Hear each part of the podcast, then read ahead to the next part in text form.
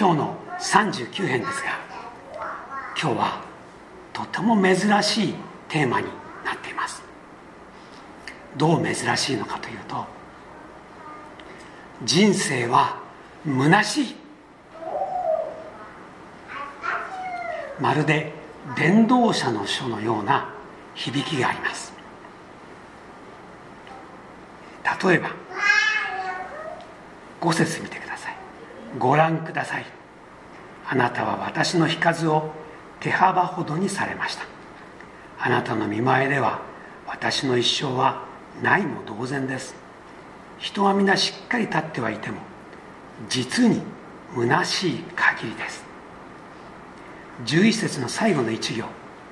実に人は皆虚しいものです。虚しいという響きこれは人間の一生を見た時にやはりこれは真理なんです。ダビデの言い方によると人生は短い。まるで手幅だと言います。手幅というのはこうやって広げた長さじゃなくて指こっち側のね親指を外して4本の指をここからここまで測ったのが手幅です。当時のいろんなものをさあの測る時のねやり方にこれがキュピトですよね。肘から指先まで。でこれが手幅。でこれは短いということを表しているわけです。さてちょっと聞いてみましょうか。今のお年が何歳であっても今の自分と若い時の自分を比べてください。どっちが時間が早く過ぎましたか？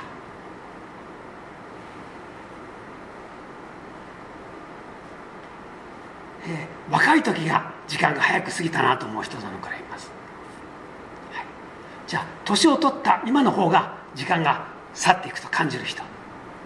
はい。ありがとうございます。よくこれねこれトイレットペーパーに例えられますよね。最初は丸くて大きいのでゴロゴロゴロゴロとなる。でも年を取ってかなり年配になるとくるくるくるくるくるくる回っちゃうと。あっという間に過ぎてえもう1年なの？っていう。そういう年配の方が多く感じます。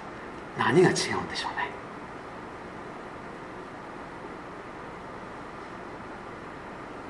若い時は一つ一つの経験が新鮮で嬉しくて初めてのものばかりなので時間を忘れるぐらい集中して、えー、そういう感じなんでしょうかね。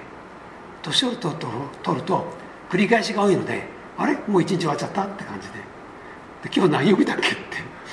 お年寄りの夫婦はねお互いに分かんなくて「え何曜日だっけ?」って言って。そんな感じですよね。最後の言葉見てください。13節。私を見つめないでください。私が朗らかになれるようにしてください。私が去っていなくなる前。旅では自分の寿命というものを感じているようです。私が去っていなくなる前に私を元気にしてほしいと言っています。ダビデという人は30歳で王様になりました。40年間王として訓練しました。ですからそのままで言えば70歳ぐらいで亡くなったってことになります。第2サメールの5章の4節にそのように書いてあります。当時の人の寿命から言えば70歳はそれは長いと思います。でもダビデにとっては人生は短く虚しい手幅ほどだと感じていました。さて皆さんは何歳ぐらいまで生きていたいと思いますか？家内の陽子がねハワイで、えー、お医者さんに診察してもらった時に血液の結果だけ見てねそのお医者さんは陽子に言いました「ああ85歳までは生きるね」って。私は何が根拠で85歳なのか聞いてみたいと思いましたが後でよく考えると平均寿命ですよね。だから何の答えにもなってない。でもあなたは大丈夫ですよ元気ですよという励ましだったんだと思います。だいぶ若い時に言われたので、えー、なんだかこう希望が持てたんでしょうかね。よく嬉しかった。嬉しかったと言ってます。あと何年生きたいですか？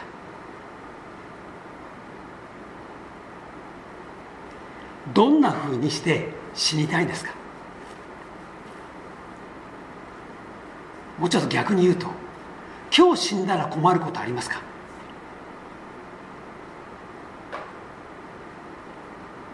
困る人はあれもやっておきたかったってことがあると思います。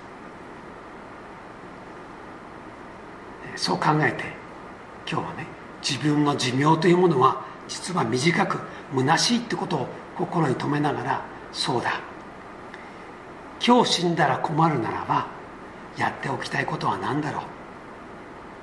そう考えてちゃんとこれはしておこうと思うことがあったらそれを優先的にしたら生きがいのある人生になるんじゃないでしょうかね。神様のためにまだしてなかったこと。周りの愛する人のためにしていなかったこと。それから自分がしたかったなと思ってる何か夢。そういう個人の希望でもいいですよね。私と陽子はねしばらく旅行に行ってないから今年はどっか一緒に行こうねと言ってあのプランを立てています。行きたいなと思ってます。なんかそれだけで楽しいですよね。もう一回聞きます。今日死んだら困ること何ですか？もしかしたら誰かに「ごめんなさい」っていうことかもしれません。あるいは「愛してるよ」ってちゃんと伝えることかもしれません。ありがとうってちゃんと形に表すことかもしれません。今日の詩篇を読みながら自分がすべきであること主の前にしたいことそれを考えてみてください。一節から三節ここでは人生というものは辛いと言ってます。一節。私は言った。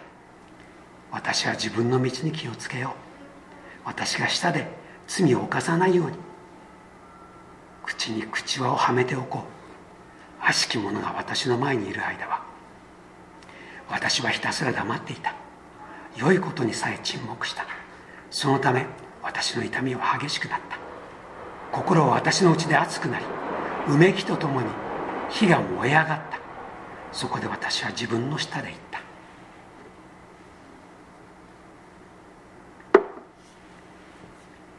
悪者がいて私を苦しめる。言いたいことが山ほどある。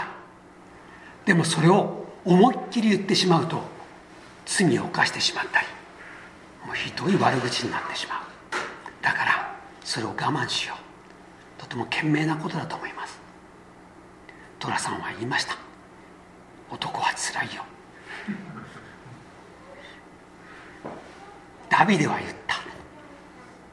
人はつらいよ。言いたいことをぐっと抑えなきゃいけないことがある。立派な社会人って何でしょう？それはぐっと言いたいことを飲み込める人が立派な人生を送ってるんじゃないでしょうか。言っちゃってトラブルになるのを防げる人が良識ある社会人なんですよね。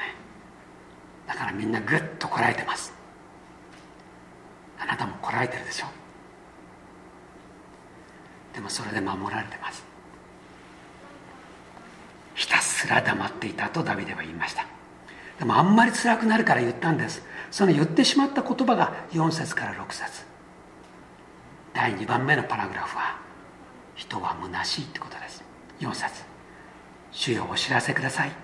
私の終わり私の弱いがどれほどなどれだけなのか。私がいかに儚いかを知ることができますように。ご覧ください。あなたは私の日数を手幅ほどにされました。あなたの見舞いでは私の一生はないも同然です。人は皆しっかり立ってはいても実に虚しい限りです。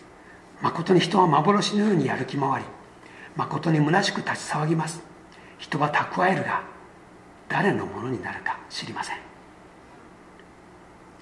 一生懸命働いて身を粉にして財産を得たとします。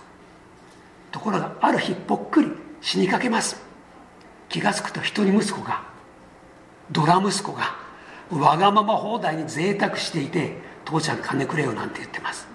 その子を見ながら死んでいくとなると何のために苦しいんだろうと思うわけです。これは伝道者の書でも何度も言われているテーマです。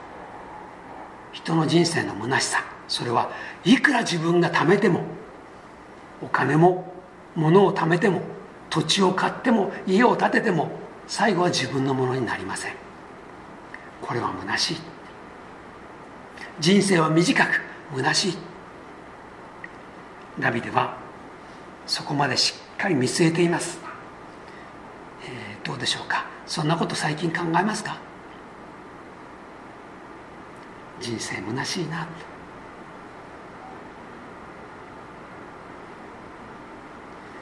えー、私は高校時代はフェンシングをして、まあ、ある面ではとても体育会系な人間だったんです。でも学校の行き帰りあるいは授業の、ね、隙間というかあの休み時間とかもうずっと小説読んでました、えー、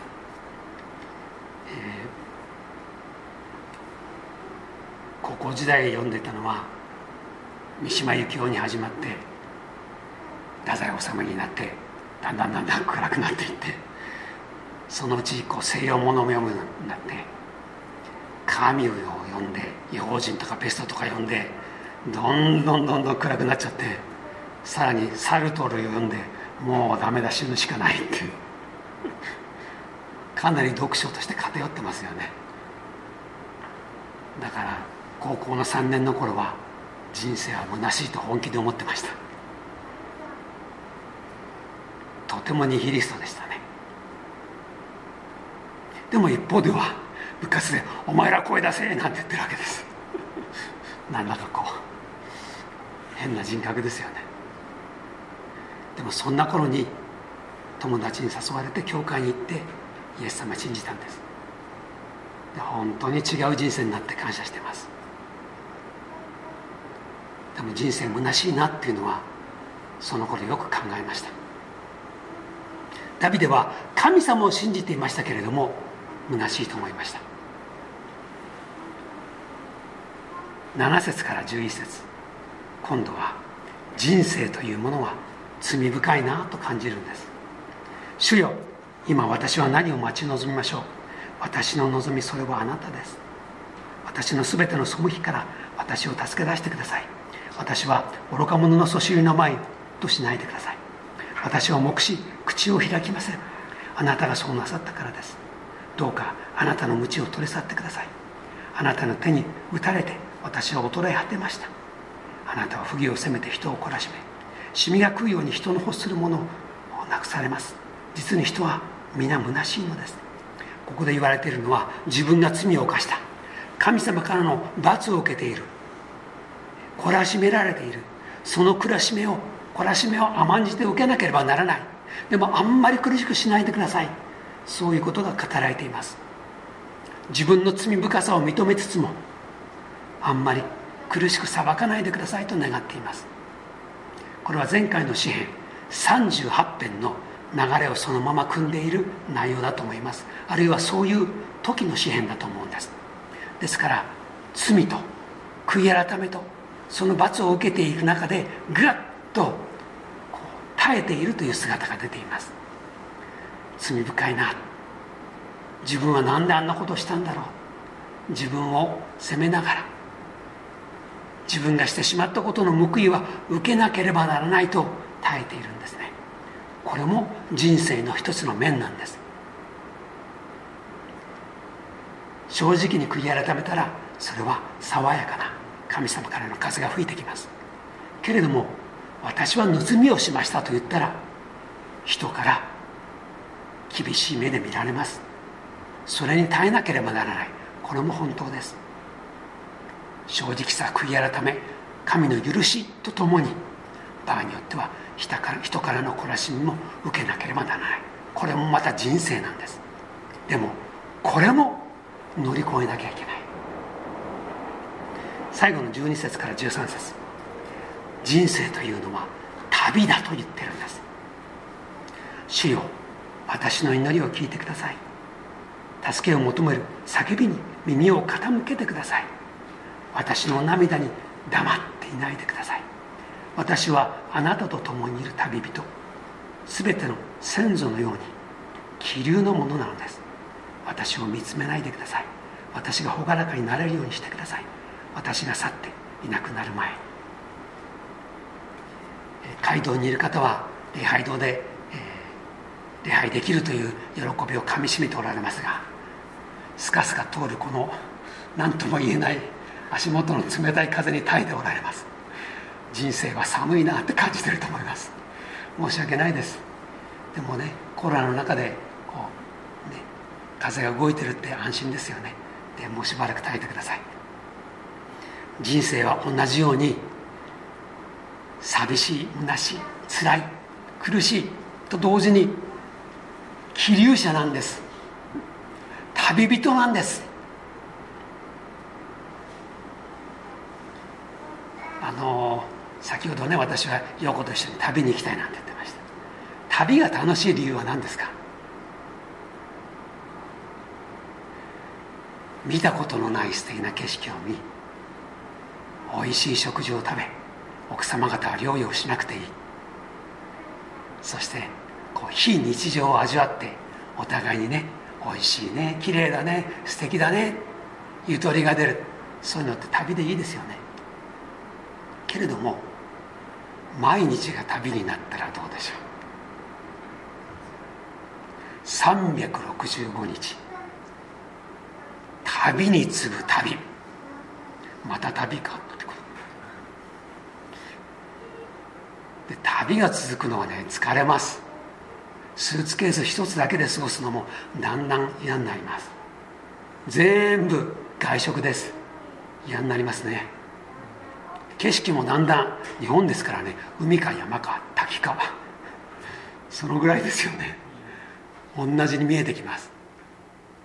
そのうち2人で喧嘩になります。帰る場所がないというのは誠につらいものです。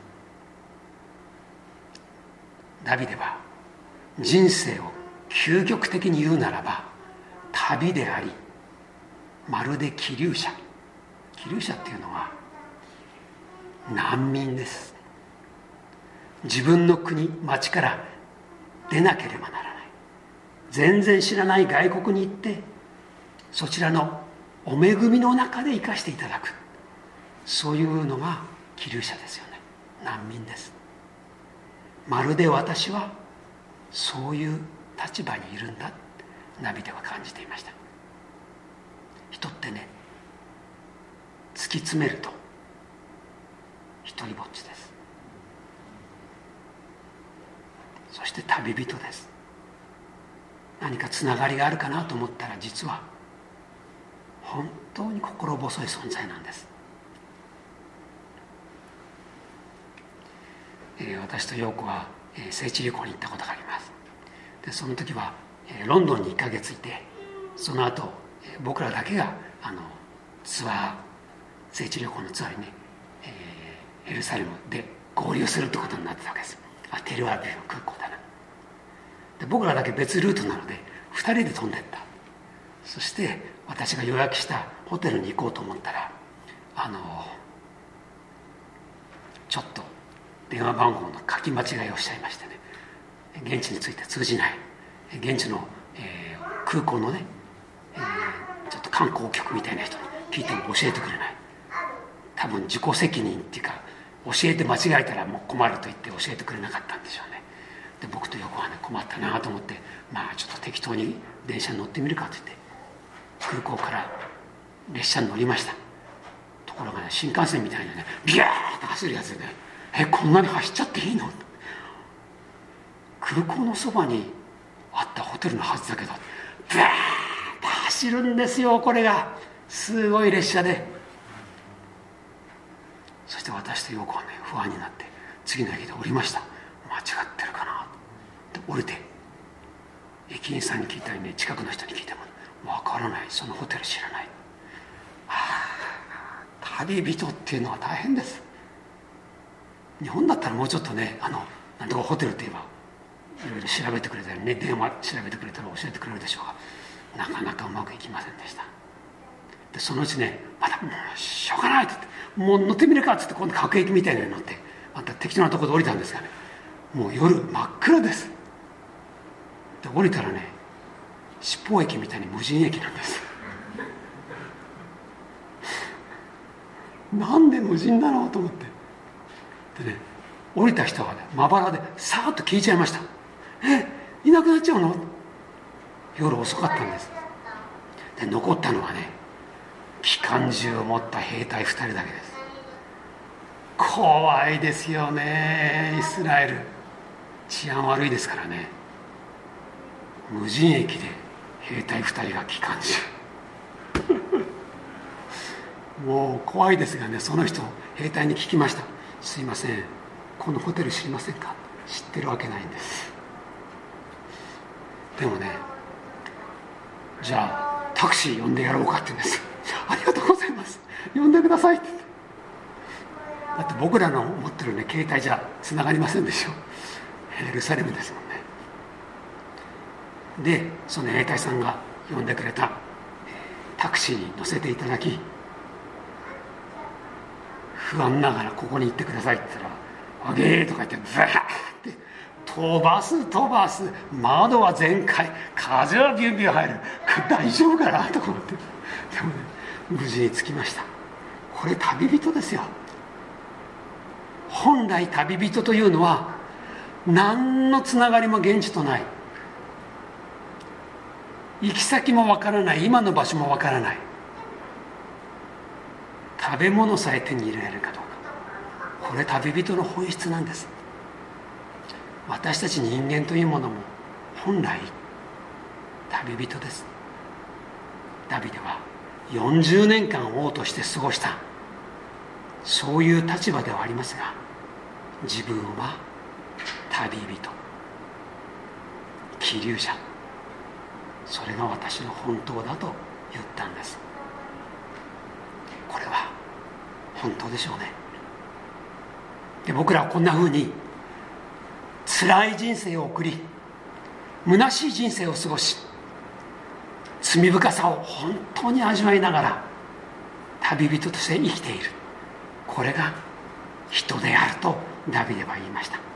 人生の終わり近くに自分を考えたんですね。さあさっきも言いましたね。今日死んだら困りますか？私の人生旅人で本当に何も定まらない根なし草だと感じてますか？ただしこういう中でダビデは大事なこと気がついてます。それが7節です。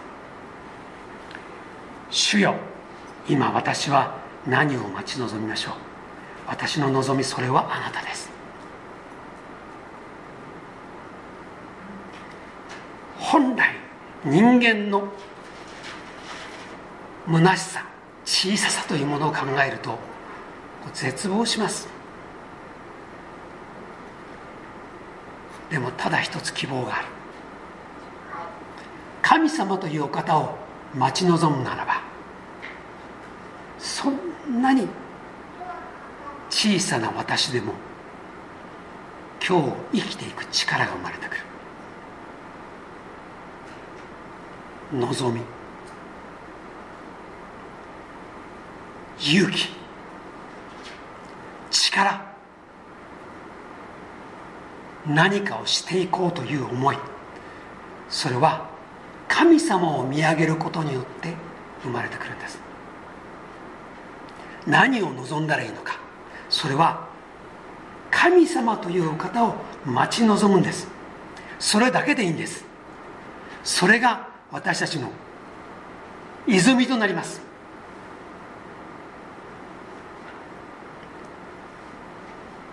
12節の言葉もよくよく見るとこう書いてありましたよね。旅人のところに目を留めてください。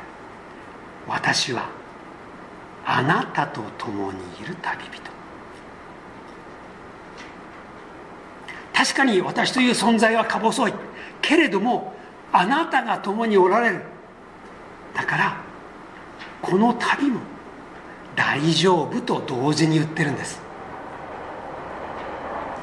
私は陽子と共にイスラエルに飛び陽子と共に駅を降りて列車で実にもう心配な思いをしながらその駅まで行きました。でも確かに心配でしたが陽子がいるということによって大きな励ましがありました。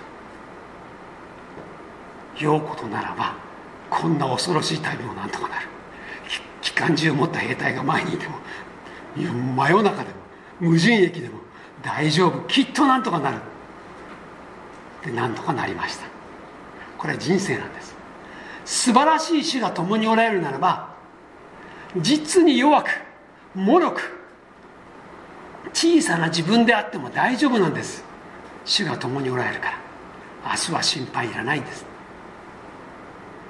これが私たちの信仰者としての喜び希望なんです。今週こういう神様と共に一緒に歩んでください。旅人ではありますが主が共にいる旅です。こんな楽しい旅ないですよ。素晴らしい景色を見て神様に言いましょう。はあありがとう。神様あなたが作られたこんな素晴らしい景色。あなたのおかげです。ちょっと心配です。寒すぎます。何とかしてください。そうやって神様と共に歩んでいきましょう。そして気が付いたらとっても素敵な伴侶がいるじゃないですか。両親がおり子供がおり友がおり主にある兄弟姉妹が教会にはいるではないですか。確かに人生短いかもしれませんがまだまだあなたのできることがある。私が去っていなくなる前に私を朗らかにしてください。そうダビデは言いました。そうやって私の心を変えてください。そんなふうに祈って今週も過ごしていきましょう。そしてやり残していることがあったらそれをちょっとやってみませんか。このまま死んだらごめんと言わずに言ってしまう。そう思うんだったら早くごめんなさい言いましょうね。ありがとう言いましょう。愛しているを言いましょう。そして思い切って主と共にチャレンジしてみましょう、2006年の2月15日ニューヨーク州のロチェスターという寒い寒い町の高校でバスケットの試合が行われました。4年間ずっとベンチでマネージャーの仕事をしてきた、えー、男子高校生がいたんです。彼は練習が好きでした。バスケットボールも好きでした。でも試合に4年間一度も出してもらえない。アメリカは4年生ですからね高校は。で練習も真面目なんですが彼は自閉症という病気を持っていてチームでコミュニケーションを持って試合に出るというのができませんでした。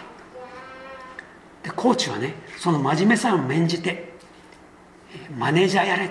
試合には出られないけれども試合の時に水を渡したりねいろんな身の回りの世話を焼いてお前はしっかりしてマネージャーとして出るんだ。お前はねネクタイをしてマネージャーの姿で出ろと言って4年間ネクタイしてマネージャーの姿で試合に出ていました。でもコーチが学校で行われるホームゲーム今日は最後だ。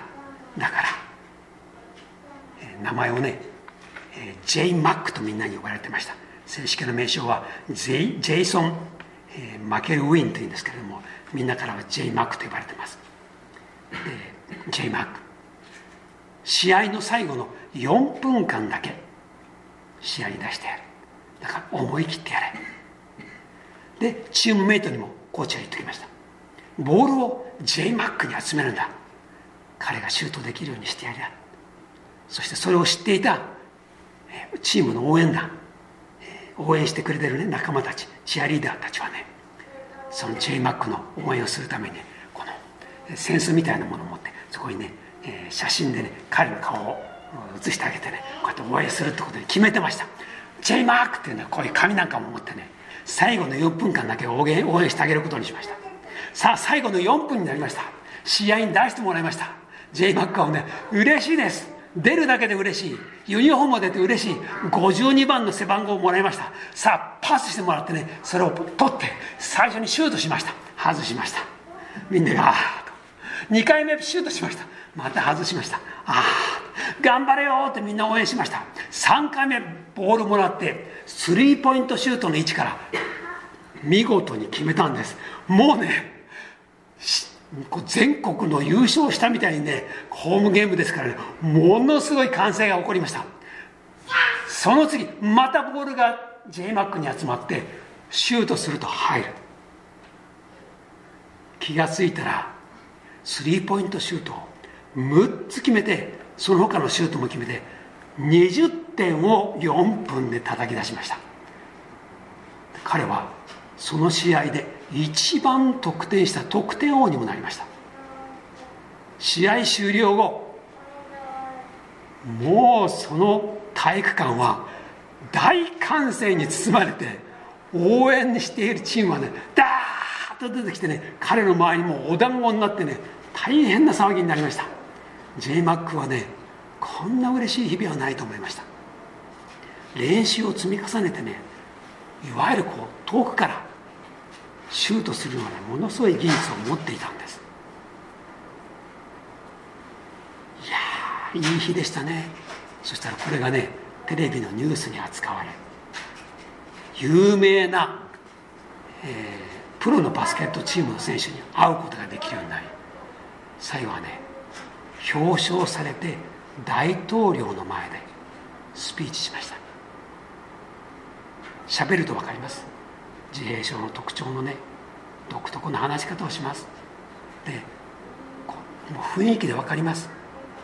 でも彼がどんなに誠実な人かそのたどただしいスピーチで分かります。その最後に彼は言いました。神様感謝します。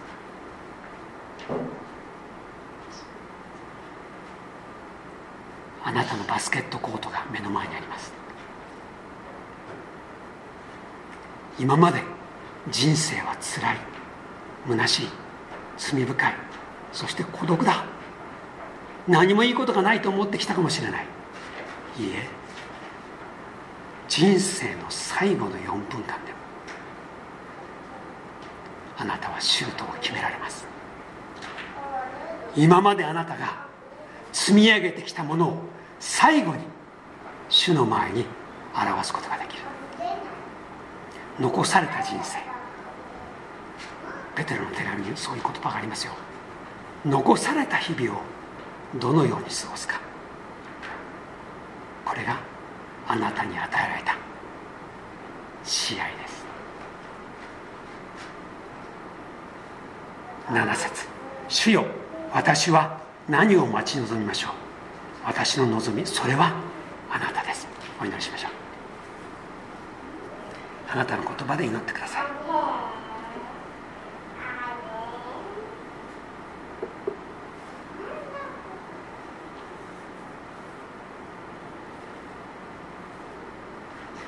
私の望みそれはあなたです。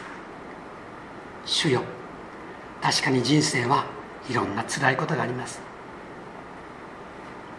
でもあなたを待ち望む時私の心は変えられます。私はあなたと共にいる旅人です。だから怖くない。一人じゃない。きっと素晴らしいものが待っている。私を朗らかにしてください。そして私の残された人生を祝福してください。イエス様のお名前によってお祈りします。